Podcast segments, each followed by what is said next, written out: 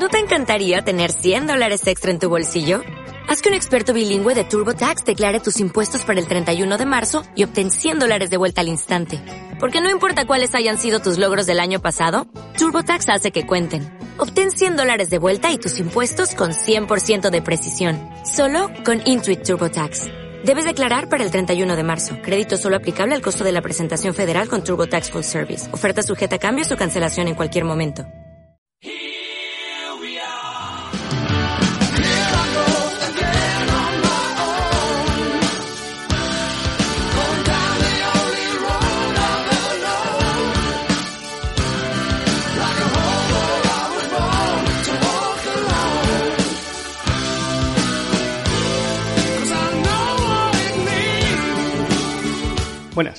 Yo soy John, él es Rubén, esto es Historiadores Magazine.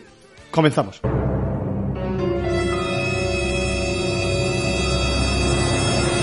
Bueno, yo no he traído un temita que ya sabes que, bueno, como esto es off topic y tampoco le tiene por qué interesar a nuestros Ya lo de temita ya dice un poco del tema. No, no les tiene por qué eh, escuchar, eh, interesar a nuestros escuchantes, como digo, pero bueno, como de un tiempo a esta parte andamos haciendo, iba a decir cierta dieta nosotros, más que dieta, mm, no por estética, sino porque además Cuidándonos, cuidándonos. hacemos ¿verdad? algo de deporte y nos estamos cuidando algo más.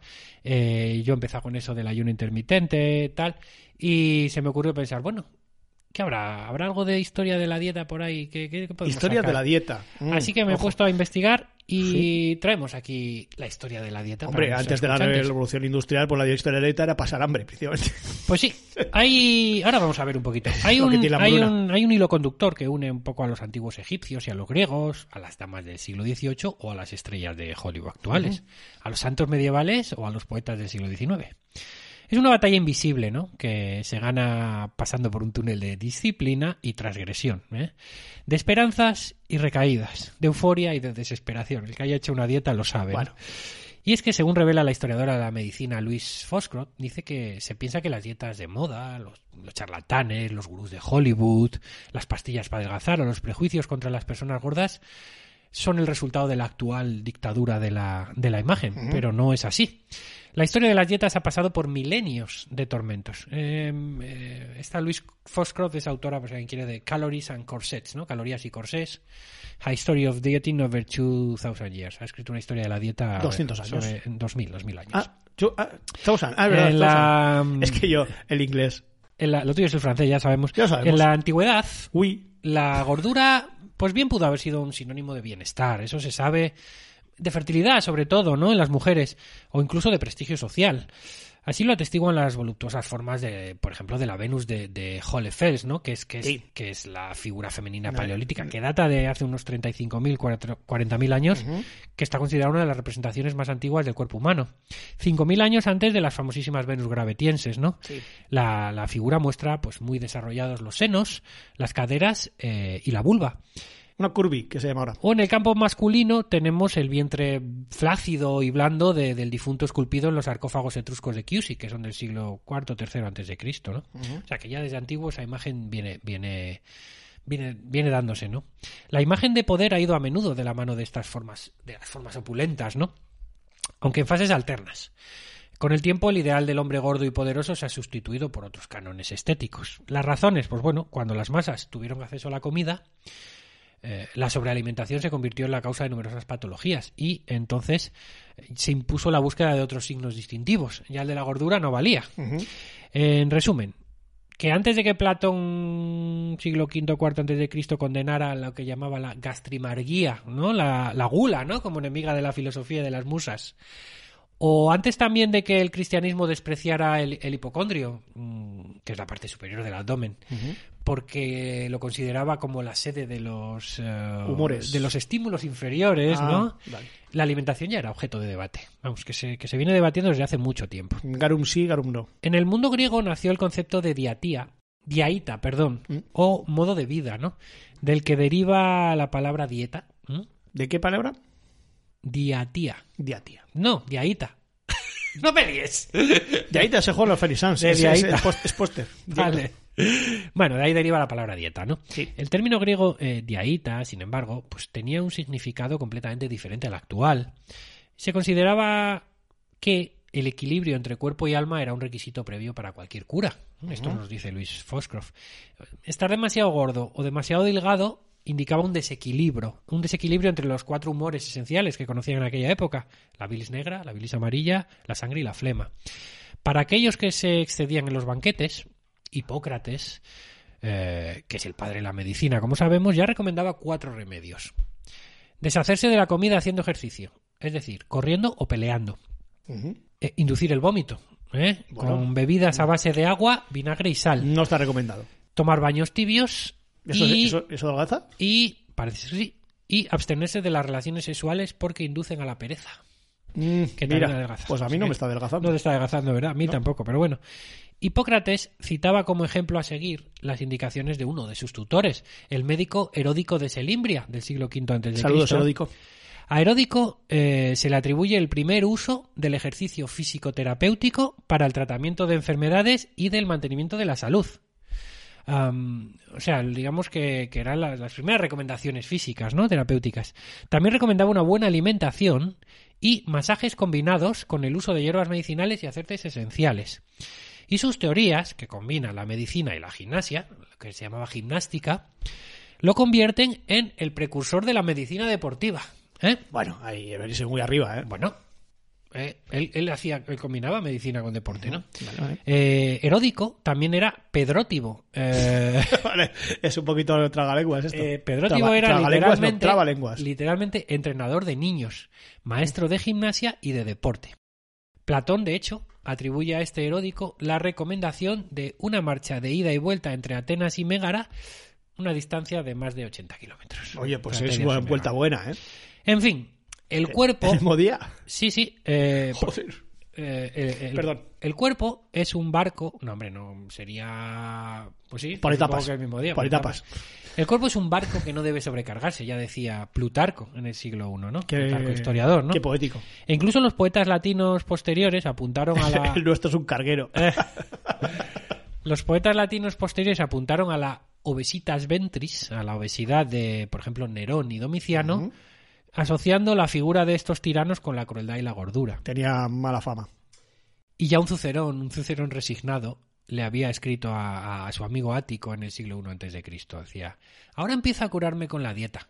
De medidas quirúrgicas ya tengo bastante. O sea que eh, los romanos tenían, eh, con esta base de los griegos, tenían una, consideraban la dieta, el ejercicio combinado con, con la buena alimentación, ya se, ya se hacía, ¿eh? no, no es una cosa moderna, como decimos. Si bien eh, el mundo antiguo tenía ese un enfoque razonable ¿no? con respecto a la alimentación, el cristianismo introdujo una actitud conflictiva con la comida. La práctica de abstinencia y los cuerpos hambrientos de los santos ascetas Eso bien. eh, fueron sometidos a una exagerada glorificación, ¿vale? Eh, desde la Edad Media ha habido dos tendencias opuestas. Por un lado, la falta de alimentos y la corta esperanza de vida llevaron a un consumo excesivo en tiempos de prosperidad. ¿eh? Claro, aquí a matanza al cerdo. Y ahí a, comer, come. a comer todo cerdo. Por otro lado- Todo, todo- todo- todo lo que había. La gula fue identificada como uno de los siete pecados capitales, ¿no? Asociado con la lujuria. Eh, tanto es así que en el canto sexto del infierno de Dante. Se condena a los glotones, ¿no? A, lo- a lo- a lo- la gula, a sumergirse en un pantano de barro fétido bajo una lluvia negra mezclada con granizo y piedras. Qué asco. Oye, la- en, en la película de Seven, eh, Claro. casi, casi- casi la peor muerte. Para, para no caer Oh. en el vicio, la única forma posible de penitencia era el ayuno. Eh, Hombre, ni, ni tanto ni tan, ni tan calvo, ¿no? pues sin ir más lejos, tenemos a Juan IV de Constantinopla, Hombre, Juan. un tipo que murió a finales del siglo VI, que fue el trigésimo tercer patriarca de Constantinopla y el primero en asumir el título de patriarca ecuménico. Bueno, el asunto es que es considerado santo por, por la Iglesia Ortodoxa y por la Iglesia Católica, por ambas. Pues un tipo importante, ¿no? Hombre, Pues este fue famoso por su vida estética y era llamado el ayunador, no te digo más. O sea que, ¿eh? Hombre, pues no me parece a mí el- lo mejor, ¿no?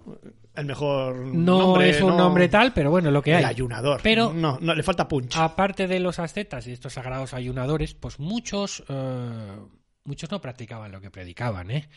El gordo Santo Tomás de Aquino ¿eh?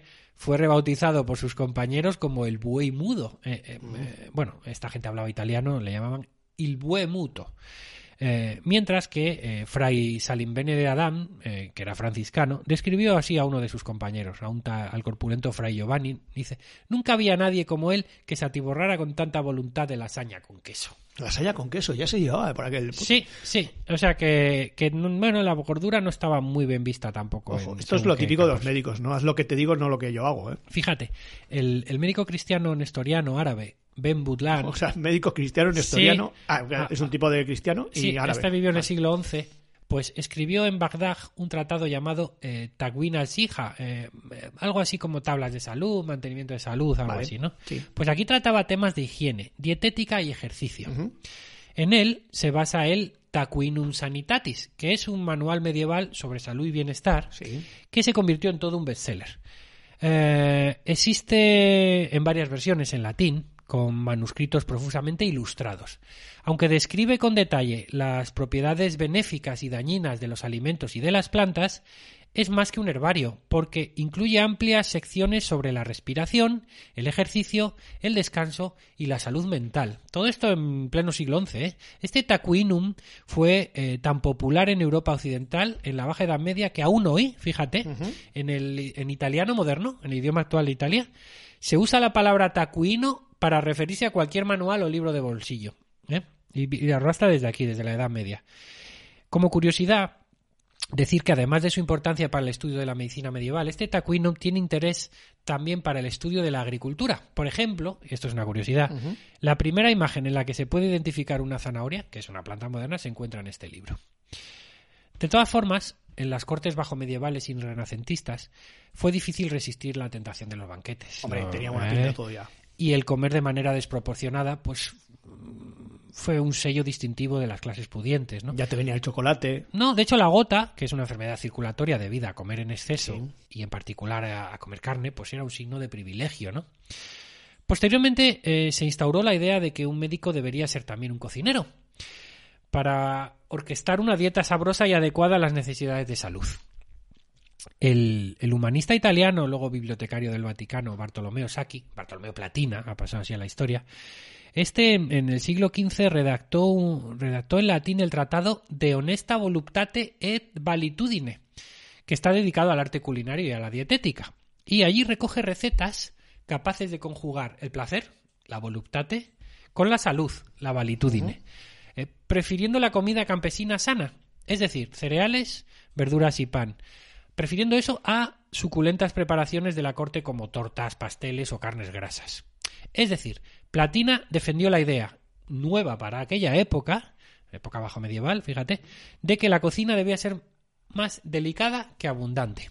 Que esto es algo que la nueva cocina vasca ha, arrastrado, ¿no? Eh, Bueno, en general. en, en general, ¿no? En general, toda la nueva cocina es más. Es más de platito pequeño, ¿no? ¿Eh? Bueno, pero Mejor gustoso, dicho, gustoso. de plato grande con muy poquito cosa en el centro y Bueno, ya estamos. Si vamos a echar mierda sobre la comida, yo desde luego, yo estoy a favor de la nueva cocina. el, el tratado sobre la vida sobria, el Tratato sulla vita sobria de, de 1550 del noble veneciano Alvise Cornaro, que prometía longevidad y salud, también se convirtió en un éxito de ventas en la época.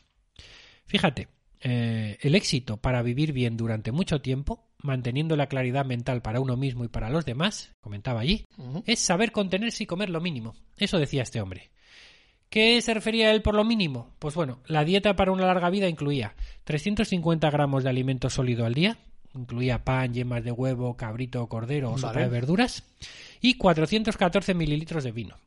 Eh, la de Cornaro fue una historia de pecado y redención, ¿eh? porque él comienza el libro diciendo o confesando de sus primeros, que en sus primeros 40 años había vivido eso, bajo la bandera de los excesos, antes de abrazar una dieta de mínimos que llamaba él. Sí. Eh, esa dieta de mínimos a él en concreto lo llevó a comer solo una yema de huevo al día. Vamos, que, que hacía dieta de la dieta. ¿Vale? Era, era a tope, la leche. iba a tope con todo. Eh, incluso para el filósofo Voltaire, eh, la moral dependía eh, fatalmente del físico. Y en una carta a Monsieur Thiriot, en febrero de 1729, sostenía que Una nutrición adecuada, ejercicio físico, descanso y alegría son garantía de buena salud. Con eso te vale, ¿no? Ciertamente ¿no? los remedios que prescriben los charlatanes codiciosos, haciéndolos pasar por haciéndolos pasar por prodigiosos. No hemos pasado, no hemos cambiado mucho, ¿no? Bueno, y seguimos avanzando porque a mediados del siglo XIX eh, estar gordo ya no era un privilegio social. De hecho, esta característica se convirtió en blanco fácil para feroces caricaturas. Así, Jorge IV, soberano del Reino Unido, eh, de Prince of, Prince of Wales, príncipe de Gales, ¿no? Se convirtió en las caricaturas. De, en- de, Wale- de Wale- de Gales, no de las ballenas. De Wa- Eh, Es que de Prince of Wales se convirtió en las caricaturas en. Prince of Wales, príncipe de ballenas. De ballenas, claro. Eh, por su gula, por su pereza estaba y el suavidad de carácter. Esto en inglés tiene más gracia, porque Wales y Wales, Gales y ballenas, eh, se escriben igual. Sí. Simplemente les diferencia una H intercalada después de la W, ¿no? Entonces, eh, en inglés es muy fácil hacer En el juego inglés, de palabras. mm, la- por lo general, todo tiene más gracia. Bueno. pero, pero nosotros no llegamos a entenderlo. En este caso, se... Inglaterra está todo bien, menos la comida. Menos la comida. Eh, así que no me extraña que la gente esté por la dieta. Pues sí, eso. Y en este caso, pues ya te digo, el chiste de Saludo a palabras mi suegra, que- es fácil, que sí, que esté por allí, ¿no? Eh, bueno, fue, fue en este periodo cuando asistimos a un momento crucial, ¿no? Hasta entonces hacíamos dieta por motivos de salud. En el siglo XIX, sin embargo, se empezó a hacer principalmente por motivos estéticos. Eh, también porque a estas alturas, pues muchos personajes famosos libraban una lucha constante contra su peso, como el poeta inglés Lord Byron. Eh, Este hombre quería un físico delgado, pero tendía a engordar. Era de esa. Su biología era de engordar. Sí. Insatisfecho con su apariencia, cuando estudiaba en el Trinity College de Cambridge, desarrolló una dieta estricta, a base de té, galletas, sopa y vinagre No que le llevó a perder unos 30 kilos, de 90 a 61, entre 1806 y 1811. Y no solo eso. Usaba capas de lana para sudar, eh, daba larguísimos paseos y maravilla. fumaba, fumaba para engañar al hambre, ¿no? Eh, cuando alguna que otra vez cedía mm, bueno, pues a, a deliciosos atracones, ¿no? No se olvidaba de ingerir abundantes dosis extras de leche de magnesia, que es hidróxido de magnesio, vamos, ese eh, alivio de acidez, ¿no? Eh, Sí. eh, alivia la acidez, la indigestión, los malestares estomacales. Vale, lo que ¿no? viene siendo un Almax, vamos. Ah, tenemos aquí un testimonio de sus tormentos. Ojo, yo. Hoy, Ah, no. por primera vez en seis días, he comido normalmente en lugar de tomar mis seis galletas con té. ¿Cómo desearía no haberlo hecho? La pesadez y el sopor me están matando. Es que esta era gente, John. Se sentía gente- culpable. Era gente muy intensa, muy intensita Hombre. y muy delicadita. Era ¿eh? gente que en Twitter digo. lo hubiera disfrutado. Esto Era es. gente que Lord, no- Byron, Lord Byron en Twitter hubiera Hombre. sido la leche. se levanta por la mañana Unos, años más tarde, y hatea a tope. Unos años más tarde, otro personaje se hizo legendario por su obsesiva y también injustificada batalla contra el peso. La emperatriz de Austria, Isabel de Baviera, eh, más conocida como Sisi, ¿no? Quien, a pesar de sus 44 kilos de peso en unos 73 de altura, se veía gorda. Es que Entonces se impuso una dieta singular, eh, pescado hervido, alguna fruta y zumo de carne exprimida. Paseaba a diario durante ocho largas horas, llegando a extenuar a varias de sus damas de, de compañía, las damas de su séquito. Eh, entre ellas, pues nos ha quedado el testimonio de las húngaras Ida Ferenczi y de la condesa María Festetix. También eran diarias sus sesiones de gimnasia. Eh, llegó a hacerse instalar unas anillas en sus habitaciones para, para poder practicar deporte y tal. Eh, además de utilizar espalderas para sus ejercicios gimnásicos. esta sería Instagramer. Era, era tan estricta consigo misma que solo se permitía comer si su cintura no superaba los 49,5 centímetros. Tenía un problema serio, por lo que veo. A partir de los Anorexia 35 total. años, esto es una curiosidad, pero vamos, a partir de los 35 años no volvió a dejar que nadie la retratase o la tomase una fotografía. Ya existía la fotografía en la época en que vivió. Mira que han romantizado ese- esa, esa- a esa señora, ¿eh? Puf, pues, y tenía, tenía, tenía sus suyo, cosillas, sí. ¿eh? Sí, tenía sus pues, cosillas. pues ya no dejó con 35 años, murió con 40 y pico, sí, me sí, parece. la mataron, sí. Eh, 48, ci- me parece que murió con 50, sí, 50 por ahí, por ahí, cerca de 50. Bueno, joven. Bueno, el caso es que, eh, que a partir de los 35 ya no permitió que se la fotografiase o, o retratase. Y para ello adoptó la costumbre de llevar siempre un velo azul, eh, una sombrilla y un gran abanico de cuero negro con el que se cubría la cara cuando alguien se acercaba demasiado a ella. Bueno, Cosas de la realeza. cosas de la gente fina. A principios ya de- de- del siglo XX, eh, la pérdida de peso se convirtió en una verdadera obsesión. La introducción masiva de alimentos refinados por parte de las industrias alimentarias, pues tipo pan blanco o dulces, eh, y un estilo de vida sedentario agravaron el problema del exceso de grasa, ¿no? Al mismo tiempo, los medios de comunicación comenzaron a proponer modelos estéticos de difícil acceso, alimentando un descontento generalizado con, con el propio cuerpo, ¿no? Lo vivimos. eh, Fue el, como el químico estadounidense, como curiosidad, W. Atwater, quien inventó la primera tabla de calorías ya a finales del 19, 1890. Bueno, en este punto el mercado estaba listo para los medicamentos dietéticos y las píldoras milagrosas, entre comillas. Para el ¿no? biomanan. Basadas en gusanos, hormonas, anfetaminas e incluso, e incluso dinitrofenol, que es un cancerígeno que se usó desde la Primera Guerra Mundial Pero y que posteriormente fue prohibido en 1938 porque causaba la muerte al 10% de los consumidores. te mataba, pero te pero cada bonito. Bueno, todavía hasta que se supo, pues es como el amianto, ¿no? Hasta que ahora está prohibido Hombre, en todos la lados. Pero, antes- amianto. pero ha estado el amianto usándose en construcción durante años y, Y años y años. eh. Me has oído decir píldoras de gusanos, ¿no? Sí, sí. Bueno, pues sí. ¿eh? Hay un anuncio, bueno.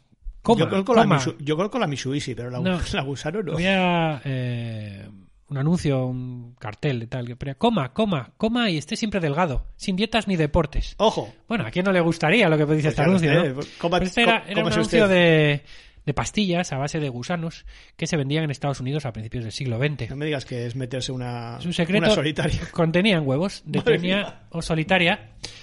Un parásito, bueno, en forma de cinta, ¿no? Que al adherirse a la mucosa intestinal humana, pues se alimentaba de, de todo el material ingerido, ¿no? Se decía que el remedio fue el responsable, por ejemplo, de la repentina pérdida de peso de la soprano María Calas. Aquella historia fue muy famosa. Sí. Irreconocible después de perder 30 kilos en 1954, gracias a, huevos de que había tomado en una copa de champán, ¿no? O los tomaba con una copa de champán. Todo falso, ¿eh? Todo falso. La leyenda de la tenia de la Calas fue oficialmente desmentida. Su cuñada, de eso, Pia Meneghini, aclaró que, que esa sensacional pérdida de peso fue provocada por una alteración hormonal. Pero bueno, hablamos un poquito atrás. Ya en 1913, un estudio eh, realizado por la American Medical Association había demostrado que estas píldoras de tenia eran una invención, eh, a pesar de lo que pusieran los O sea, que no funcionaban. No solo no se presentó una solicitud de patente, sino que el análisis químico de las píldoras Neutroid, que era la marca que tal, reveló su verdadero contenido. Carbonato de magnesio, almidón, talco y tenía trazas de hierro también. De, de taenia saginata, no sé lo O sea que- ni siquiera la sombra. Que inventaron la homeopatía. Sí, prácticamente. El, eh, pero eh, la gente era crédula. Eh. Y más en este campo de las dietas milagrosas, ¿no? Cualquier charlatán que prometiera vencer los problemas de peso, pues se aseguraba grandes beneficios. Y hubo unos cuantos charlatanes. Mira, George Burwell fue un emprendedor de Boston que en 1892 lanzó al mercado un corsé eléctrico, el George Burwell's Bon Contour. Era considerado la versión avanzada de las tradicionales corsés que tienen férulas y cordones, Sí, sí. pero este, claro, este no solo aprieta la cintura, sino que la adelgaza permanentemente gracias a continuas descargas, Descargas. eléctricas sí, que sí. te Todo el mundo que haya probado ese tipo de, de productos sabe que, que eso no aguantas Nada. cinco minutos con eso. Eh, bueno, revolucionario, según el anuncio, fue el sistema de hidroterapia racional patentado en Estados Unidos por John Harvey Kellogg, el de los cereales. los cereales. Este tenía que tenía una especie de balneario, ¿no? Y tal, garantizado para curar la obesidad con hidroterapia mediante compresas frías y calientes, duchas localizadas y una dieta ligera a base de yogur. O sea, que te pegaban manguerazo Eh, y luego te un yogur. También, también tenemos la máquina reductora Garner, eh, lanzada en, en un salón de Chicago en 1914. Esta bastaba con colocarse entre dos juegos de rodillos de masaje para obtener un efecto seguro de, de derretir la grasa. ¿no? Te lo recolocaba. Bueno, el que no inventó nada, pero que sí que le echó mucho morro a la vida fue Grey, Greylor Hauser, nutricionista germano-estadounidense, impulsor del modo natural de alimentación, que enfatizaba los alimentos ricos en vitamina B y el bajo consumo de harinas y azúcares refinados. Este fue dietista de celebridades de Hollywood como Gre- Greta Garbo, Marlene Dietrich o Rita Hayworth. Y también de la realeza, ¿no? Les, les imponía una dieta a base de yogur, apio, zanahorias, lechuga y melaza. Fue muy combatido por los, por los médicos de aquella época porque este hombre recetaba sin haberse doctorado en medicina. De hecho, él, para solucionarlo, dejó de llamarse MD, el, Sí. el Medical Doctor, y se empezó a denominar asesor de nutrición. ¿eh? Topamos también con Silvia Ulbach, la más conocida como Madame Silvia o Silvia of Hollywood. Esta estará la masajista oficial de las estrellas de Hollywood en la década de 1920. Tiene historia, ¿eh? Silvia declaró que en 1921 pesaba 70 kilos y medía 1,52. Y parecía una esposa noruega obediente. Ella tenía, ella había nacido en Oslo, me parece, era de origen, origen noruego. Pero al ver a su marido, Andrew, que andaba coqueteando con, con su una esbelta taquígrafa, pues Silvia empezó a estudiar métodos de reducción de volumen. Aquí veo una historia un poco machista ya, ¿no? Sí, ella parece ser que no le gustaba, tenía celos y, y empezó a adelgazar para eso. Aseguró haber bajado de los 70, 70. hasta los 44 kilos, Pues sí. combinando su conocimiento de dietas con su formación como masajista, ¿no? Con masajes. Y aplicó estas habilidades a una lista creciente de clientes que incluía socialites y otros famosos, ¿no? Promoviendo un enfoque triple de masaje, ejercicio y dieta. Ujú. Las técnicas estrictas de Silvia a menudo pues eran dolorosas, pero aparentemente eficaces. ¿eh? Se decía que exprimían la grasa y se introdujeron en Hollywood. ¿eh? Su nombre fue, se asoció, se asoció inmediatamente y popularmente a la meca del cine con adelgazamiento. ¿eh? Allí se ¿eh? y particularmente en lo que respecta al masaje, que entonces era visto como una manera de perder peso. Ahora es ahora el masaje tiene otra utilidad. Sí. En aquella época se, pensaba que no. que con eso adelgazabas Bueno, más allá del esfuerzo físico que sus, haces. sus métodos globales son ridículos para los lectores modernos, ¿no? Pero sus sugerencias de mantenerse activo, ser disciplinado y comer sabiamente siguen Sí, siendo muy válidas. vale, sí.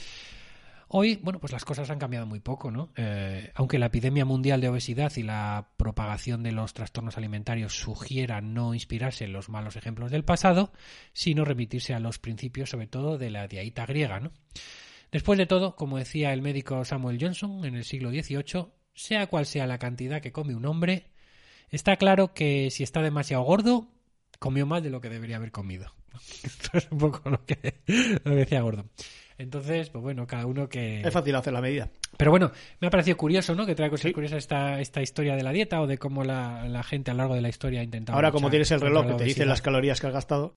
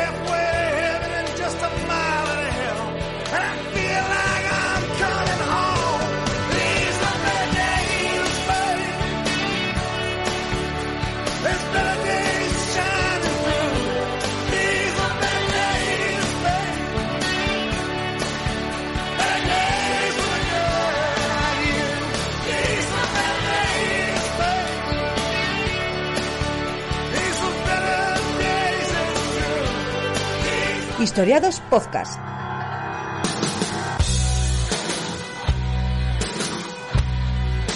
Estamos en Twitter, arroba Radio Historiados. Con número que con letra estaba cogido.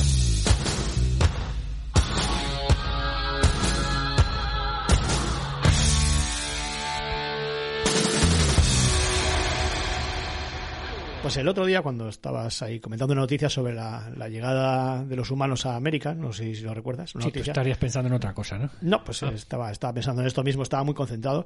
Y salió un nombre recurrente en los programas que buscan la verdad, entre comillas, ¿no? Para explicar algunos hechos históricos. No sé si te suena la Atlántida. ¿Salió esto cuando.? Sí, sí, sí. ¿Salió? No sí, me acuerdo. sí, sí. Pues es entonces cuando me acordé de otra geografía utópica que formaba parte del inconsciente colectivo griego, quizás menos medida, pero que explica igual de bien la percepción que tenían los antiguos helenos sobre el mundo más lejano. Y es que es bien sabido que los griegos idealizaron los límites del mundo en el que vivían, como, pues, como los terraplanistas actuales, ¿no? no tenían claro.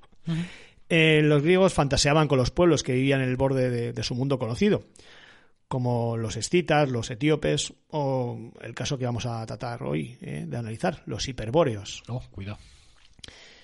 En las primeras referencias a esta sociedad, la hiperbórea, que vivía muy al norte de Grecia, aparecen en el propio Homero, por lo cual podemos deducir que el origen de este lugar mítico se pierde en la oscuridad de los tiempos de las tradiciones orales. También lo encontramos en Hesíodo, en Heródoto, en Píndaro, en Plinio, en Hecateo de Abdera, que posee una obra que se titula Sobre los hiperbóreos. Y también en, bueno, en Diodoro Sículo, etcétera. ¿eh? Vamos, que no hubo uno que no hablara de esto. Mucha gente hablaba de esto.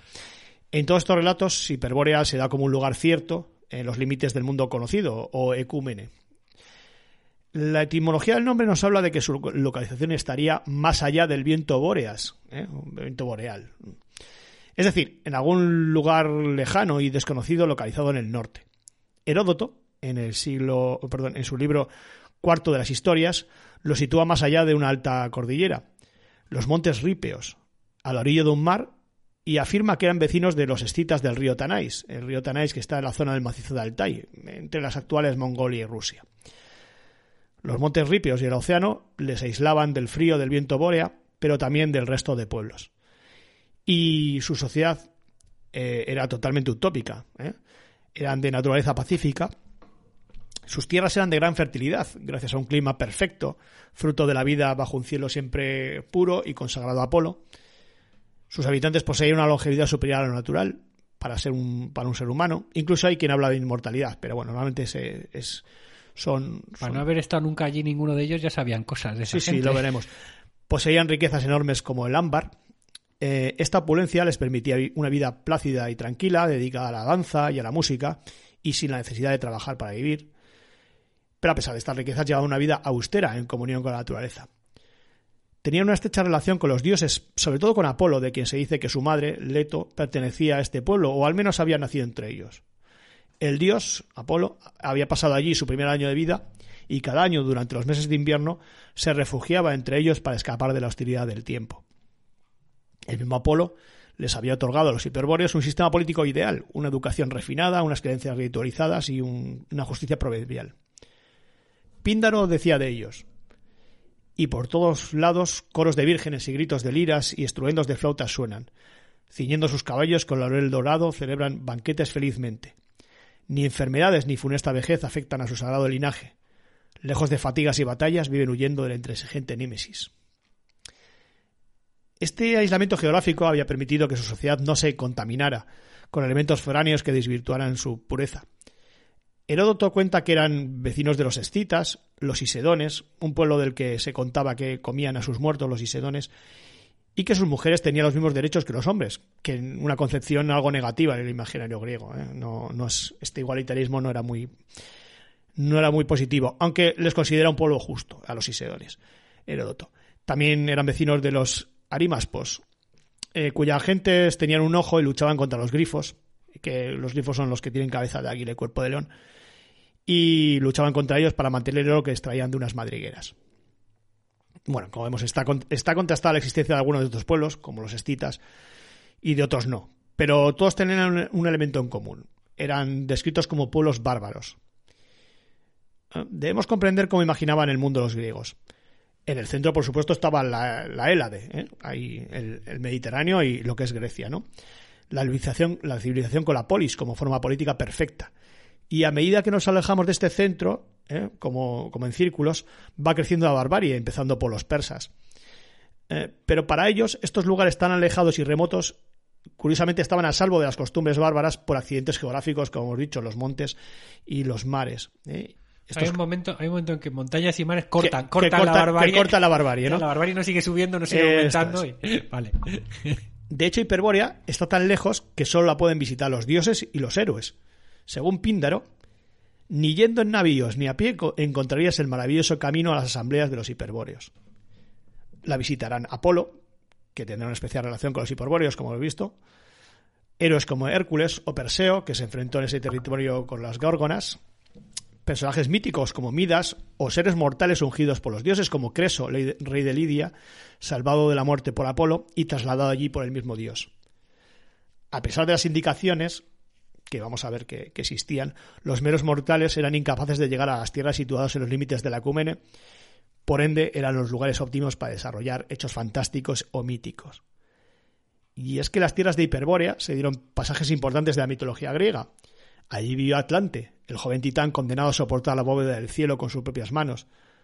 Hércules, camino a cazar la cierva eh, Cerinea, pasó por este territorio, entabló amistad con los hiperbóreos, y estos le dieron como regalo unos esquejes que luego este plantaría en la llanura de, la, de Élide, que hasta entonces había pertenecido como un territorio inhóspito donde nada podía crecer. Pero algunos helenos, porque claro, dices, ¿y cómo sabemos todo esto? Algunos helenos narraban que tenían contacto directo con visitantes hiperbóreos. En concreto, el santuario de Delos se vanagloriaba de sus antiquísimos contactos con este pueblo y que fueron los propios hiperbóreos quienes introdujeron las ofrendas a Apolo y Artemis. En concreto, pues las primeras peregrinas, dos jóvenes eh, hiperbóreas llamadas Hiperoque y Laódice. Heródoto y Pausanias narran el recorrido de las ofrendas que van pasando de mano en mano desde las tierras de los hiperbóreos hasta Delos, aunque curiosamente no coinciden los dos. ¿eh? Pero así sabemos por qué eran vecinos, porque las ofrendas no las llevan ellos, sino que van pasando de mano a mano. Como la antorcha olímpica. Esto es. El santuario de Delfos no se podía quedar atrás y presumía de que algunos hiperbóreos habían acudido a proteger el santuario durante la invasión de los Gálatas o que tenían contacto con el, por el comercio de ámbar. Y es que parece ser que este producto, el ámbar, es una de las claves de la narración. Sabemos que desde la Edad de Bronce la Hélade había comerciado con ámbar extraído en la zona de Jutlandia y de, Prusia, de, las actuales, de la actual Prusia Oriental. La actual Prusia Oriental. Bueno, John, F5, ¿eh? F5, F5. Eh, pero no, bueno, Prusia Oriental, pues míralo, igual es, creo que es un LAN. Pues igual sí. Es un LAN, yo creo, ¿no? Tú míralo, pues Será, será. Bueno, encontramos. De hecho, tú sigue hablando que lo voy a mirar. Encontramos ámbar en tumbas de época micénica, tanto en el continente como en Creta e incluso en Egipto. En Europa, el ámbar se forma a partir de la resina del Pinus suquinífera y procede normalmente del norte de Europa. Las rutas aprovechaban la corriente del Istro, el Istro era como le llamaban ellos al, al, Danubio, desde la actual Alemania, porque Alemania sigue siendo, sí, sigue existiendo Alemania. Alemania sí, Prusia Oriental ya desapareció. Vaya, qué pena, qué pena. Prusia Oriental ya fue, pero ya no. Ahora es, cómo es, ya ¿Cómo no es? es. Bueno, es igual. Eh, existió como provincia hasta 1945. Bueno, pues no me he quedado tan atrás. Bueno, el, Tercer Reich, ya, el bueno. Tercer Reich lo todo lo que todo el Tercer Reich lo era bueno. Bien, bien eh, total, que las rutas aprovechaban la corriente del Istro, el, el, Danubio, desde la actual Alemania hasta la colonia de Istria, en el Mar Negro, que por eso se llama Istro, porque, porque es la cosa de Istria. Bueno, Harris ofrece como posibilidad eh, una vía sagrada que vendría desde el lejano norte hasta Grecia, pasando por diferentes escalas, que según él guardan una estrecha relación con Apolo. Selman, bueno, son diferentes historiadores, plantea que las ofrendas de los hiperbóreos a Delos consistirían en ámbar y que la colonia de Barbosi, fundada a mediados del siglo VI antes de Cristo, eh, serviría de nexo entre los que trajeron, trajeran el ámbar por el Istro y los comerciantes de Istria.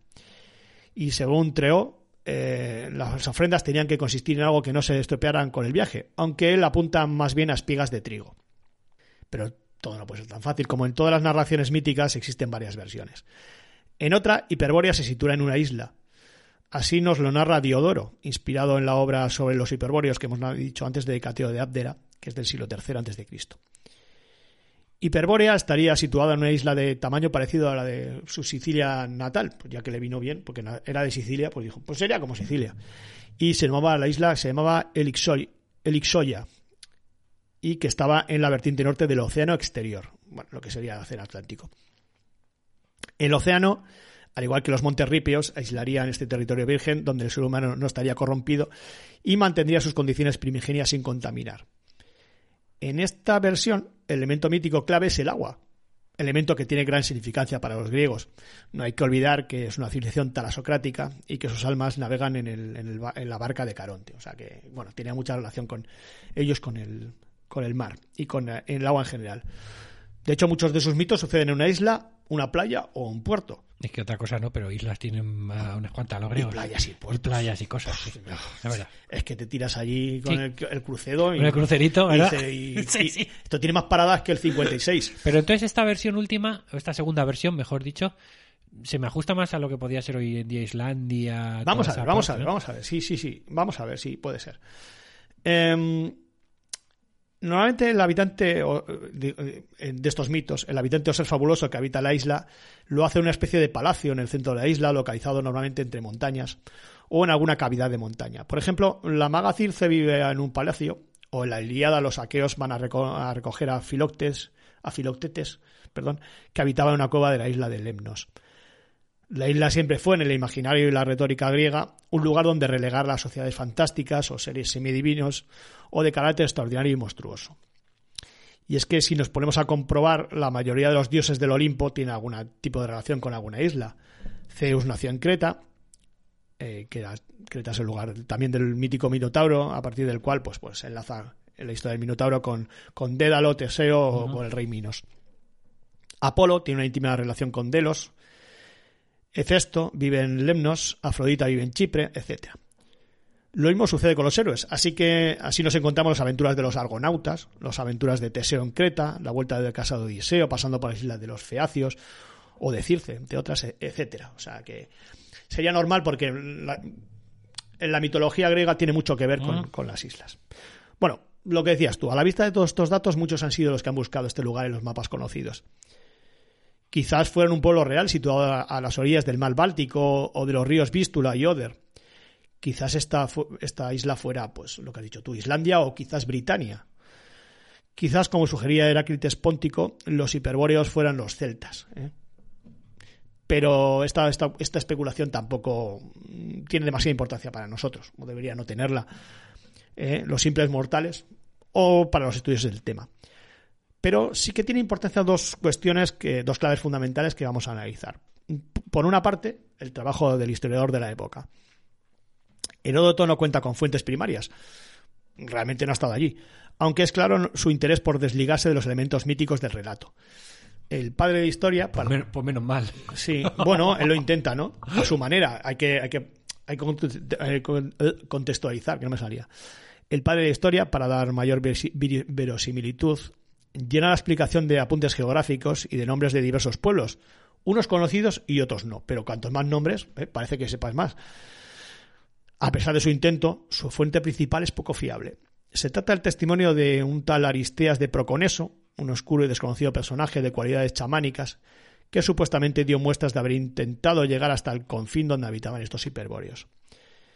Este extraño seguidor de Apolo viajó hasta las tierras del desconocido pueblo de los Isedones, que hemos, recordamos que eran vecinos, quienes, les quienes le contaron que más allá de una alta cordillera habitaba una increíble y aventajada raza de hombres. También Heródoto recogió el testimonio de un sacerdote de nombre Ávaris, que vivió entre ellos, entre los hiperbóreos, este sí, y luego viajó por todo el mundo predicando acerca de Hiperbórea, como si de una tierra prometida se tratara. El problema es que se contaba de, de este Ávaris que no tomaba ningún alimento, te- este sí que hacía dieta, y, y que volaba por el aire subido en su flecha, que, que se la había regalado Apolo, por lo cual tampoco parece que, que sea mucho. Eh, esta postura de Heródoto, más allá de sus contradicciones, lo que vemos, busca la realidad, pero la confianza, pero confía en fuentes poco fiables. A, a pesar de todo, era rabiosamente moderna y, científica, vamos a ponerlo entre comillas, a mediados del siglo V Cristo. Buscaba racionalizar el mito ¿eh? No, no hablaba de dioses como explicación de, esa, de esa sociedad. Eh, otra cosa es que lo lograra. Tenemos que esperar hasta la obra Historia de la Guerra del Peloponeso, escrito en la última década del mismo siglo, del siglo V a.C., por Tucídides, para que cambie la máxima del historiador. A partir de ese momento solo contarán los hechos de los que es testigo directo y como tal fuente primaria. ¿eh? Es Tucídides el que marca ese, ese, bueno, pues esa diferencia, ¿no?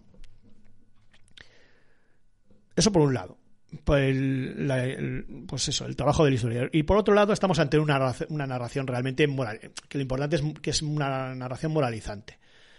Realmente, como las películas de ciencia ficción, no, que no tratan de, de- galaxias lejanas y futuras, sino de, de los problemas del momento en el que fueron creadas. Pues las narraciones sobre pueblos utópicos hablan de los miedos de las sociedades que las crearon y concebieron la utopía en primer término, ¿no? Los feacios de la isla de Esqueria, los habitantes de la Arcadia, de la Atlántida, Adán y Eva en el paraíso. Nos hablan de la pérdida de la edad de oro, que así se conoce este, este mito, ¿no? Esta utopía, que es una época en la que los hombres eran más puros y por lo tanto vivían más cercanos a los dioses. La vida allí era más sencilla y solo el hombre, bueno, el hombre, la mujer, el hombre, el humano, corrompiéndose, ha ido perdiendo lo que le fue otorgado. Vamos, lo que viene siendo un cual- cualquier tipo pasado fue mejor o Un anhelo, ¿no? Un Sí, de cuando yo era pasado, joven, sí. cuando sí. yo era joven, Sí, sí, sí. esta cosa. Por eso dicen lo de, de que no se han Con contaminado. Franco se vivía mejor. Bueno, esto ya lo dices tú. Sí. Yo no soy tan mayor. Yo digo cuando Vamos, en esta con- línea, Yo ¿no? digo con Rajoy se vivía mejor. No por comparar, digo Ya, por- ya, ya, porque soy joven, ¿no? Bien, eh, bueno, reflejarían lo que aspiramos a ser en contraposición a lo que somos, ¿no? Por ellos es todo utopía.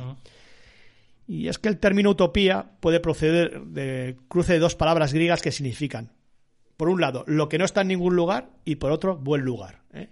Esas dos acepciones juntas señalan exactamente lo que, lo que, lo La que es una utopía. utopía, ¿no? Sí. Las utopías clásicas han sido agrupadas por historiografía en dos grandes grupos. Por un lado, la utopía constructiva o política, en la que viene amparada como modelo o programa de acción político. El ejemplo más claro eh, al respecto es el conocido mito de Atlántida, presente en los escritos de escritos Timeo y Critias de Platón, ¿eh? que bueno, pues que dice cómo debe- debería de ser esa sociedad Una sociedad ideal. ideal, ¿no?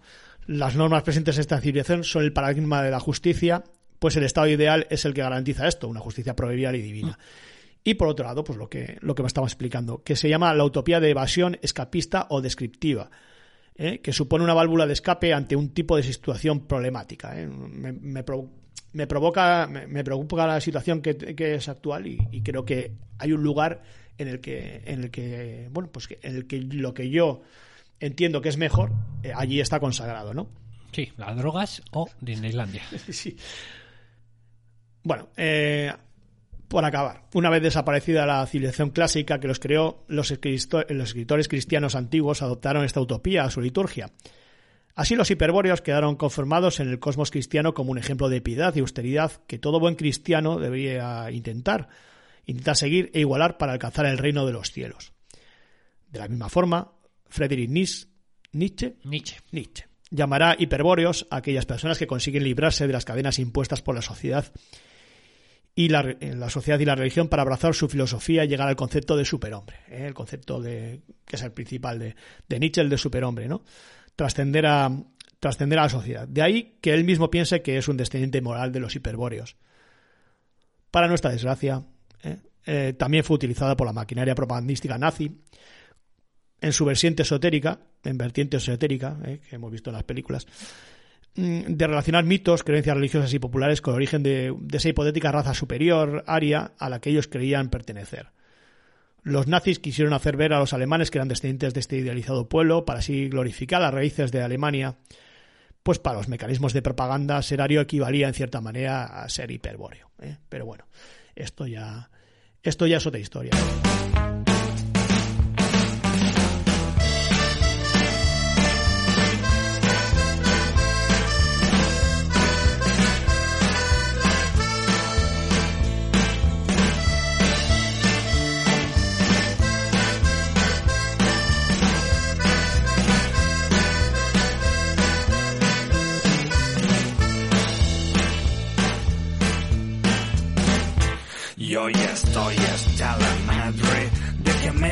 Pongan sombrero. Escucha entonces cuando digo, no me llames frijolero.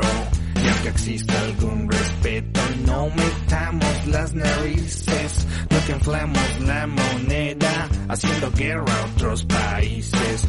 Te pagamos con petróleo o intereses nuestra deuda. Mientras tanto no sabemos que se queda con la feria. Aunque nos hagan la fama de que somos vendedores de la droga que sembramos, ustedes son consumidores. Don't call me gringo, you fucking beaner. Stay on your side of the goddamn river. Don't call me gringo, you beaner. No me digas beaner, Mr. Puñetero. Te sacaré un susto por racista y culero. No me llames frijolero, pinche gringo puñetero. Chingao. I wish I had a dime for every single time I've gotten stared down for being in the wrong side of town. In a rich man I'd be if I had that kind of chips. Lately I wanna smack the mouths of these racists. Podrás imaginarte desde afuera. Ser un mexicano cruzando la frontera. Pensando tu familia mientras que pasas. Dejando todo lo que tú conoces atrás. Si tuvieras tú que esquivar las balas.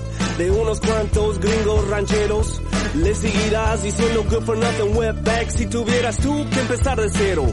Don't you look down the way your feet is planted That U.S. soil that makes you take shit for granted If not for Santa Ana, just to let you know That where your feet are planted would be Mexico Correcto Don't call me gringo, you fucking beaner. Stay on your side of the goddamn river. Don't call me gringo, you beaner.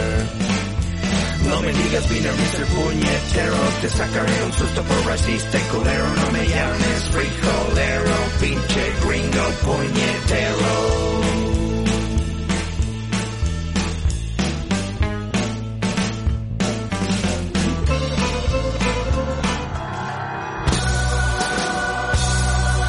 Historiados. Un podcast de historia plagado de objetividad subjetiva, respeto a las fuentes, espíritu crítico, música rock y humor sin gracia.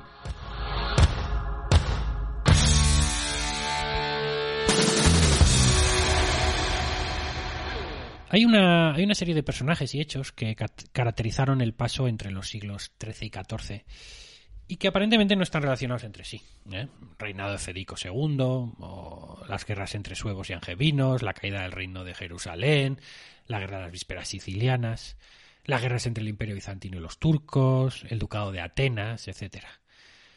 Eh, sin embargo, eh, hay un individuo, desconocido para mucha gente, que se encontró en el centro de todos estos sucesos. De hecho, fue uno de los protagonistas más decisivos, produciendo con su presencia convulsiones históricas que han tenido un efecto significativo. Hablamos de Roger de Flor. Hombre, Roger de eh, Flor. Hijo de un cetrero de un cetrero de Federico II. Federico II, el Stupor Mundi, ¿no? El, el, eh, Federico II de Hohenstaufen, ¿no? Eh, Como que bien suena, joder. eh, que fue rey de Sicilia, de Jerusalén y emperador del Sacro Imperio Romano Germánico, ¿no? Bueno, pues, eh, pues eh, hijo de un cetrero de, de- de- de Federico II fue, fue este Roger de Flor, un hombre que en 36 años de vida se convirtió en templario, pirata, capitán de fortuna, capaz de alcanzar la cima del Imperio bizantino y casi solo llegó a ser superado por el Basileus, el soberano, ¿no? Fue huérfano a la edad de un año y, se, y, bueno, él, él creció con su madre, que era una noble de, de Brindisi. Como Juan Gómez Jurado. ¿eh? ¿Eh? Huérfano. Huérfano. Esto es. Eh, fue una, su madre, él era italiano de Puglia, ¿no? Era, eh, su madre era una noble de Brindisi. ¿eh? Su padre, como digo, había caído en la batalla de Tagliacozzo en 1968, sacrificándose por la causa perdida de Conradino de Suabia. Esto lo, lo explico en un momento. Eh, el, el último de los Hohenstaufen, de la familia de Federico II, fue este Conradino de Suabia. Y este hombre eh, intentó recuperar Sicilia, que, que, bueno, pues estaba gobernada por los franceses, por, por los angevinos, que son... Angevino viene de Anjou, ¿no? Los Anjou. franceses de Anjou, Carlos I de Anjou, pues, eh, bueno, era, era el dueño de Sicilia, Conradino de Suabia, el último de los Hohenstaufen, es decir, alemán, digamos, intentó arrebatársela y con esa derrota, su derrota marcó la caída definitiva de los Hohenstaufen del trono imperial y del reino de Sicilia y marcó la- el dominio de los angevinos de gran parte de, esa zona del sur. Eh, bueno, eh, Conradino, que era, no sé si lo he dicho, pero era nieto de Federico II de, de Hohenstaufen, ¿vale?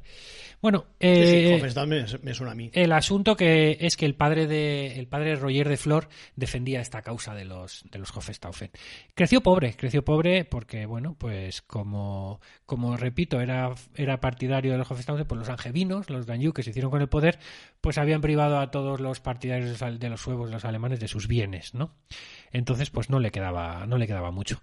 Em, Probablemente por eso, cuando solo tenía ocho años de edad, se embarcó en uno de los barcos templarios que, con fines comerciales, iba y venía entre Brindisi y la zona de la zona de Levante, Levante, el Levante mediterráneo. Convertido en hermano de la orden templaria, eh, tuvo que destacar por su habilidad marinera y por su capacidad de mando, porque con tan solo 20 años ya era capital de un gran barco, el Falco, ¿m? el Halcón. Pero eh, corrían malos tiempos para los templarios y para su comercio. Era el crepúsculo del reino latino de Jerusalén y las conquistas de las cruzadas se habían reducido a unos pocos centros costeros en lo que actualmente es el Líbano, ¿no? El epílogo de la epopeya de los cruzados tuvo lugar en Acre, en 1291, cuando el sultán mameluco Jalil irrumpió en la ciudad después de un mes de asedio, en lo que vino siendo una masacre de las de época, ¿no? De las de recordar. Entre, Bueno, los, unos y otros entre los defensores estuvo también Roger, eh, que no destacó especialmente por su coraje o por la determinación de sus, bueno, en la lucha, en las almenas, sino por la corrupción y por la crueldad. De hecho, Vaya. sí, fue Pues sí uno, fue fue uno de de los que se aprovechó de, como él tenía barco, fue uno de los que se aprovechó de Ah, tener un barco. para extorsionar a muchos de los que, eh, cuando los sitiadores sitiaron, bueno, Para la- sacarlos. cruzaron las murallas, se, se agolparon en la muelle para escapar de la furia va musulmana. subiendo el precio. que Entonces, claro, se claro, eh, ahí, Uy, pues va subiendo el se precio. tal. aprovechó eso. Sí, sí, de hecho, fue el comienzo de su gran fortuna. Vaya. Eh, Una fortuna que probablemente no quiso compartir con el resto del temple. Recordemos que él era templario. Y decimos que probablemente no quiso compartirla porque mm, tenemos pistas indirectas, ¿no? El gran maestre de la orden, Jacques de Molay, el famoso Jacques de Molay que sería churruscado en la hoguera unos años más tarde, Sí. pues terminó conf- confiscándole su fortuna. Así que Roger, pues como se dice en los pueblos, partió los guarrapos, ¿no? Con los ¿Cómo? templarios. Eso lo, eso lo yo nunca. Terminó con los templarios. Vaya, vaya. Tú por un lado, yo por otro. Sí, sí. Claro, para evitar el castigo, huyó a Marsella, abandonando el barco que había comandado, ¿no? Algunos ahorrillos debían quedarle. Algunos ahorrillos debían quedarle porque se compró otro barco. Esa gente siempre le queda Sí, algo, ¿eh? ya en Siempre. Génova compró una galera, la, la Olivetta, con la que practicar el noble arte de- del corsario. ¿eh? Como primer empleador, ya sé que el corsario siempre trabajaba para alguien, ¿no? Como primer empleador eligió a un miembro de la familia que había matado a su padre, a Roberto de Calabria, que era hijo de Carlos II de Anjou. Eh, recordemos que los angevinos habían matado a su padre, ¿no? Pero bueno, la relación no resultó demasiado provechosa. Roger no se rindió y entonces ofreció sus servicios a la parte contraria, a saberse, el rey de Sicilia, Federico III de Aragón, que eh, había robado la isla a los franceses, a los Danjou, en las famosas vísperas sicilianas. Estas vísperas sicilianas es un acontecimiento histórico que fue una matanza de franceses en, Sicilia en el año 1282 que acabó causando el fin del reinado de Carlos d'Anjou en aquella isla y fue sustituido por los reyes de Aragón. Los reyes de Aragón que, que luego con los siglos tuvieron mucha preponderancia en, Sí, la zona- esa zona, sí. Sicilia, Nápoles y Sí, tal, sí, sí. ¿no? Bueno, pues eh, aquí eh, este Federico III de Aragón era el nuevo rey flamante, rey de Sicilia, y a este pues se debió, Roger de Flair le llamó, oye, ¿qué te parece? ¿Trabajo para ti? Venga, vale. Venga, perfecto. No tardó mucho tiempo en convencer a su cliente de que había tomado la decisión correcta. Eh, una semana después de su compromiso, capturó un barco de transporte angevino a, la- a lo largo de la costa de Apulia. Desde entonces su carrera pues despegó, ¿m? con un acto de piratería tras otro, eh, amplió negocio, forrando, forrando y amplió negocio. Compró algunos barcos más para montar una flotilla. Ahorrando, ahorrando, y- acabo pirateando. Sí, incluso compró una cincuentena de caballos que confió a hidalgos catalanes y aragoneses Como si fuera poco. O sea, una quienes, cincuentena. claro, con quienes formó el, pasta pri- eso, ¿eh? el primer núcleo de su compañía de mercenarios, ¿vale? De esta forma se ganó la confianza de Federico, que puso a Roger de Flor al mando de las compañías de almogávares, que eran mercenarios que habían sido empleados por la corona de Aragón en la conquista de Valencia y de Mallorca, y más tarde para consolidar sus dominios en Sicilia frente a las pretensiones de los Anjou, que seguían ahí, ¿no? Feroces y hábiles con la jabalina y la espada corta lucharon como infantería ligera. Vamos a hacer un pequeño paréntesis para hablar un poco del origen de estos almogávares, mm, porque hay bastantes discordancias. Evidentemente, los nacionalistas catalanes afirman que todos los almogávares eran catalanes. Su origen parece coincidir con el nacimiento del reino de Aragón. Es decir, tres siglos antes de los hechos por los que son conocidos, ¿no? Por la época en que pasaron con Roger de Flor. El carácter conquistador de aquel recién nacido reino de cristiano de Aragón ofrecía una serie de oportunidades que los rudos hombres de las montañas pues debían aprovechar. La llegada de Alfonso I el Batallador expandió los territorios aragoneses desde su origen en la zona de los Pirineos pues al sistema ibérico, ¿no? Que era una enorme extensión de fronteras totalmente desprotegidas. Es decir, fueron bajando conforme la reconquista, ¿no? Pues bien, una serie de hombres parece que se dedicaron por su cuenta y riesgo y con especial beneficio a la protección de estas fronteras. Había que ir asegurándolas una vez conquistadas. Las vestimentas con las que han sido descritos, pues una zamarra de piel, las piernas con calzones de cuero, abarcas para trepar por los terrenos más montañosos, y también su forma de luchar, pues han ayudado a pensar en un pasado común, pastoril, forjados por las duras condiciones de vida de las, de las montañas pirenaicas, ¿no? la nueva forma de vida que les ofrecía esta conquista de territorios, pues les abrió la puerta a vivir del pillaje y del saqueo en las localidades fronterizas eh, andalusíes, ¿no? No se sometieron en principio a reyes ni a nobles, mm, ni a villas ninguna, rechazaban vivir de servidumbre, ¿no? O en servidumbre. El nombre por el que son conocidos fue dado por las propias víctimas musulmanas, ya que el vocablo árabe al-mogábar significa el que hace algaradas. ¿eh? Parece ser que iban como en racias, ¿no? Iban como en... ¿eh? Si bien en un principio fueron estos pastores pirenaicos y aragoneses y catalanes, eh, esa forma de vida que llevaban, pues parece ser que atrajo a, a nuevos personajes a la historia de los almogávares. Entre ellos los propios musulmanes de los nuevos territorios conquistados, que a buen seguro habían sufrido en sus carnes el asedio de estos almogávares y que ahora pues decidieron incorporarse a esa vida antes de huir eh, a nuevos horizontes desconocidos. ¿no? También los navarros, en un menor número, eh, tras un evidente contacto con los aragoneses debido a, a esa historia común que tenían, ¿no? Eh, recordemos que el reino Aragón surge de, de, De Navarro. de Navarra, ¿no? Por último, destacar que los, los valencianos y mallorquines de los territorios que fue conquistando la corona de Aragón también se iban sumando a estos almogávares, ¿no? Entonces, por resumir, Sí. que desde un origen de primigenio, en lo- de pastores probablemente, en las Pirineo, montañas sí. pirenaicas y tal, conforme bajaba la frontera, pues fueron, fueron Llenándose de nueva gente, ¿no? Cogiendo, Pero bueno, alistando más gente. pero conservaban esa forma de vida de alguna manera, esos ropajes, esa Bueno. forma de lucha de montañeses, ¿no? Pasa como en la Legión, ¿no? Se mantiene el uniforme, ¿no? Podríamos decir Sí. que, que el uniforme queda, queda fijado, ¿no? Entonces, con Fernando III de Aragón están en Sicilia. Sí. Con Fernando, no, perdón, con, con, con Federico. Federico. Y, y Federico el que propone a, a Roger de Flor como bueno, pues, eh, líder de estos almogávares. Además, le nombró vicegobernador de Sicilia y también miembro de su consejo, otorgándole también algunos castillos en Malta con sus correspondientes rentas. Lo importante de un castillo no es el castillo en sí, sino las lo que da, rentas que eh, el dinerito parne- que da. La historia de amor, esta historia de amor terminó en 1302 Oh. cuando aragoneses y angevinos, No, recordamos no, aquellos de Carlos no. expulsados de Sicilia, firmaron la paz de Calta, Caltabellota. Con el texto concluyó esta guerra de Sicilia, se aseguraba la paz entre la Casa de Aragón y la Casa de Anjou.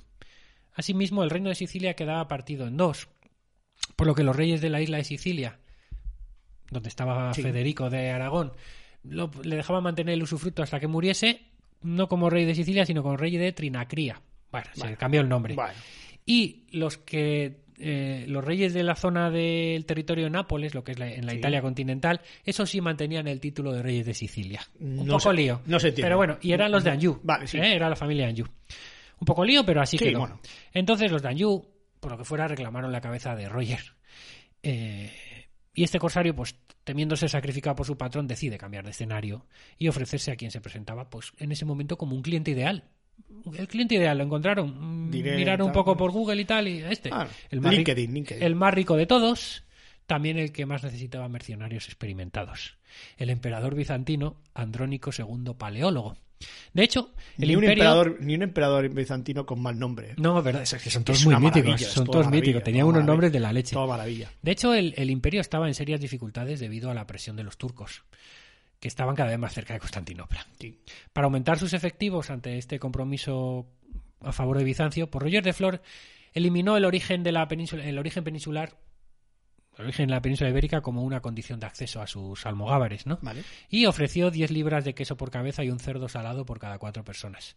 Bueno, La paga era de 4 onzas de oro por cada caballero pesado, 3 por cada caballero ligero, uno por infantería, cuatro por capitán, uno por timonel, ojo, 23 por ballestero y 25 por timonel. ¿Esto día de hoy, estaban- esto día de hoy has hecho la cuenta? ¿Cuántos No, no, no, no sé, El- pero bueno. el queso y El tema es que el queso y el cerdo. en ¿Cuántos este- el tema es con esta expansión, con este aumento de efectivos, en el que ya permite entrar a gente que no tenía por qué ser de la península Sí, sí, ibérica, sí. nace la que ha pasado a la historia como la gran compañía catalana. Pero el debut en el Bósforo fue todo menos alentador para estos nuevos, para sus nuevos empleadores, para, para Andrónico II. Por lo que sea, Roger jugaron llegó- Champions contra el Galatasaray. Roger llegó cerca de la capital en el verano de 1303, al frente de su gran compañía catalana. Él llevaba 1.500 caballeros y unos 1.000 infantes, además de las tropas ligeras de 4.000 almogávares, que hemos dicho que eran infantería, habitantes, eran habitantes de bosques y montañas, con sus respectivas familias. A los genoveses, que tenían una gran colina, una gran colonia, perdón, en el distrito de Gálata, Hombre, pues ¿eh? acertado ahí. ahí en Constantinopla, no les gustó su presencia, no le gustó la presencia de estos catalanes. Vieron la llegada de la compañía almogávar como una intromisión de la Casa de Aragón, recordemos que todavía tiene relación con Federico, ¿no? Una intromisión de la Casa de Aragón en el área de influencia de la República de Génova, que era el Mediterráneo Oriental y el Imperio Bizantino. Génova tenía muchas relaciones comerciales allí, y como digo, una colonia entera en un barrio en Constantinopla, ¿no? Inmediatamente estalló la bronca. Las fuentes historiográficas divergen un poco sobre cómo y quiénes provocaron el enfrentamiento, pero el caso es que, y coinciden todas, en que el resultado fue que los almogávares masacraron a 3.000 genoveses. Vale. Y todo esto tuvo lugar mientras se celebraba con gran pompa y circunstancia la boda entre Roger de Flor y una sobrina del emperador, del emperador Andrónico, que tenía 16 años por entonces, 15, 16 años, María Asanina, hija del zar de Bulgaria. O sea, que esto convierte al propio Roger en, en- en yerno de, de, de, de Iván III, el, el- el zar de Bulgaria. También era hija, de, aparte del zar de Bulgaria, de la hermana de Andrónico, de Irene Paleóloga. O sea, que estaba bien, bien considerada. Bien, estaba bien, bien situada en la corte. Eh, sí, claro, eh, se convierte en sobrino también de- del, eh, del, em- del- A Roger le fue, del fue- emperador. le fue bien, le fue bien. Con el matrimonio Y le fue bien. adquiere así el título de megaduque. Mm, Megaduque, qué ojo, buen, con, ojo buen- con buen- esto. buen título este. Ojo con esto porque Da, Megadux, da- dar de archienemigo de, de superhéroe. Megadux era el, el cuarto cargo en importancia después del emperador bizantino dentro de la alta jerarquía político-militar del imperio bizantino. Cuidado, ¿eh? Bueno, después de eso, Andrónico pensó que era más prudente o que igual le servían mejor estos, estos almogávares, en, eh, que eran muy violentos, a una distancia segura, y los transfirió a, a Cícico, en, en Asia, en Asia Menor, ¿no? Confiando en la guerra contra los turcos. No se arrepintió. Los catalanes de Roger presumieron de grandes éxitos, que culminaron con la liberación de Filadelfia. Bueno, Filadelfia no la de Estados Unidos, sino la que hoy se llama Alasegir, ¿no? Que está por La original. la- Tras la- una sensacional victoria de campo. En abril, la compañía avanzó por la Anatolia, en pleno territorio enemigo, enfrentándose a un ejército eh, musulmán de 8.000 jinetes y 12.000 soldados de infantería. Roger envió a sus caballeros a atacar al amanecer, bueno, incluso antes de que los oponentes hubieran completado el despliegue, y sin dar tiempo a los temibles arqueros turcos para prepararse. Los soldados de infantería lo siguieron, se apresuraron a llegar a cuerpo a cuerpo para evitar cualquier intento enemigo de afirmar, bueno, de disparar desde lejos, ¿no? Lucharon hasta el atardecer, cuando los musulmanes pues entregaron ya el campamento y bueno, ellos se hicieron con un gran botín, los almogávares habían perdido menos de 200 hombres y turcos habían sobrevivido poquitos. Al final de la campaña, el tema es que los catalanes habían recuperado grandes porciones de Asia Menor para el imperio, ¿no? Y acumulado brillantes victorias, ¿eh? Ninfa, Tirrayón, Magnesia. Pero los salarios tardaron Vaya. en llegar, amigo mío. Sí. Y durante Ahí- el cuartel de invierno los Ya sabe que la mercenarios- pela, la pela.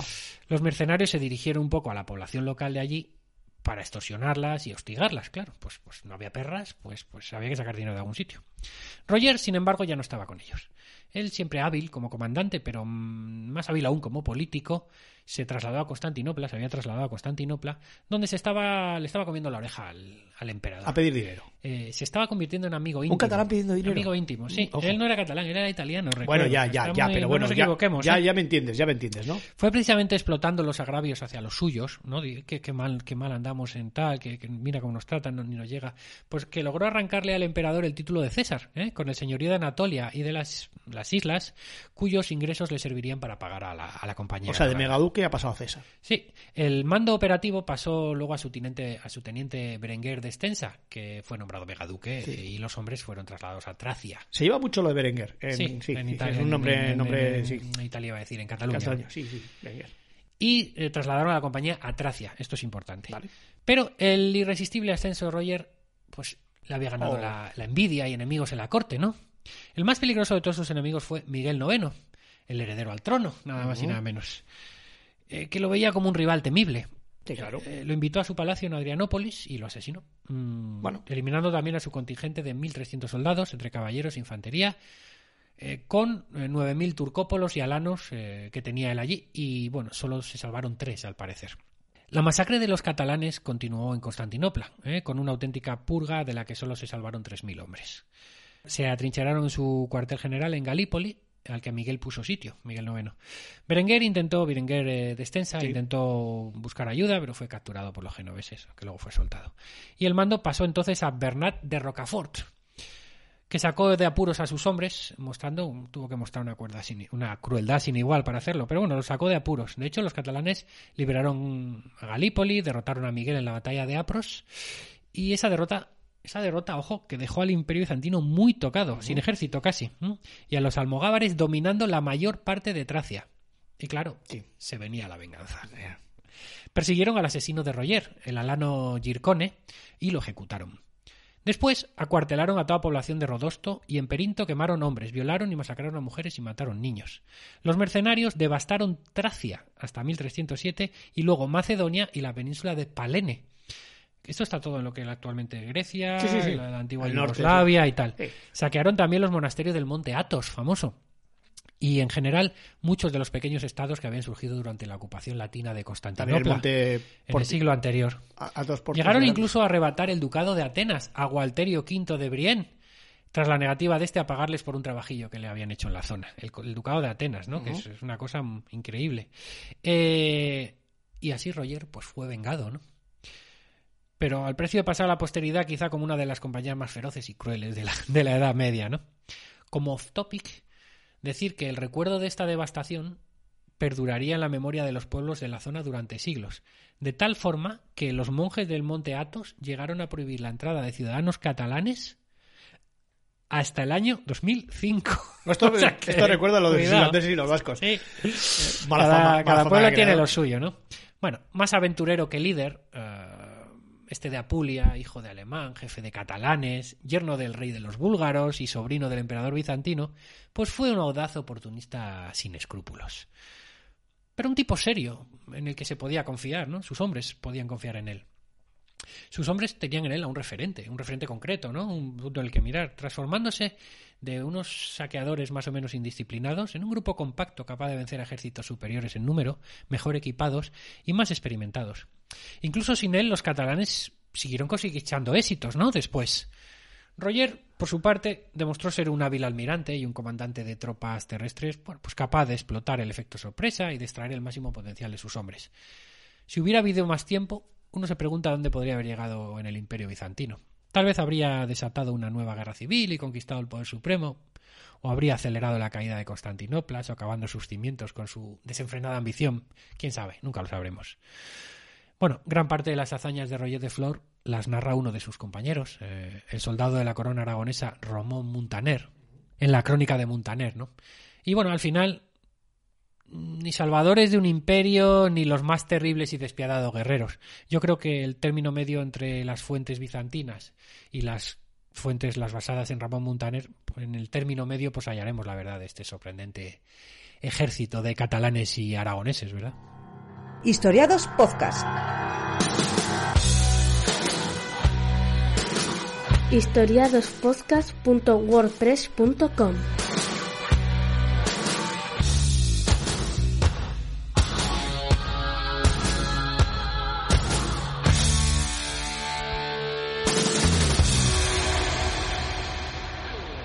Oye, Mijael, ven un poquito.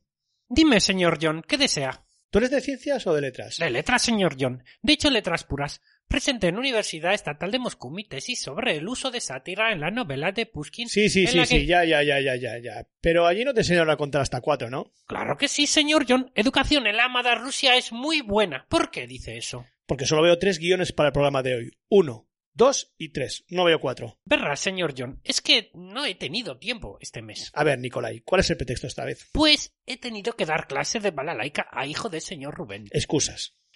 He tenido que ir a comprar productos para barba de señor Rubén. Excusas. He contestado a todos los comentarios de Evox y este mes erra muchos. Excusas. He asistido a reunión de vecinos de comunidad y he presentado por ustedes dos presupuestos de mejora de fachada. Excusas. He llevado y recogido todas sus gorras a tintorería. Excusas. He limpiado su coche como me pidió. ¿Y no has disfrutado con ello, Por Iván? supuesto que sí. Excusas. Como me dijo, fui en persona y andando al almacén de Amazon a recoger pedidos para evitar huella ecológica. Excusas. Excusas y excusas. No digo más que excusas, Alexei. Me pediste una nueva oportunidad y yo, que soy muy blando, te la di. Sí, Ahora pagarán los oyentes mi sentimentalismo. siento mucho haberle fallado, señor John. No volverá a pasar, se juro por Brezhnev. Bah, palabras, palabras y más palabras. Y ya sabes que la gente de izquierda somos de praxis. Por supuesto, señor John. Yo mismo he colaborado activamente en la celebración de aniversario de la gloriosa revolución. Pero solo será en octubre. Solo calendario juliano. Ah, estuviste celebrando el aniversario de la revolución, Sergei. Ah, gran tradición en mi casa, señor. Siempre fiesta, vodka y patatas. Revolución liberó rusos de esclavitud y servidumbre. Pues haber empezado por ahí, hombre. Ya sabes que en este programa vamos a tope con la lucha de clases y esas cosas. Por supuesto, señor John. Muy bien, Yuri. Para celebrar el 104 aniversario de la revolución, a partir de hoy, solo harás tres temas al mes. Oh, gracias, señor John. Y ya si me quitara de pasear a sus cuatro perros tres veces a día y recoger a sus hijos de karate. Pero eso lo haces por amistad, ¿no, Blado? Porque yo quiero a mis amigos cerca de mis hijos y mis perros, no en un gulag de Siberia, ¿no, Blado? Por supuesto, camarada amigo, señor John. Por supuesto.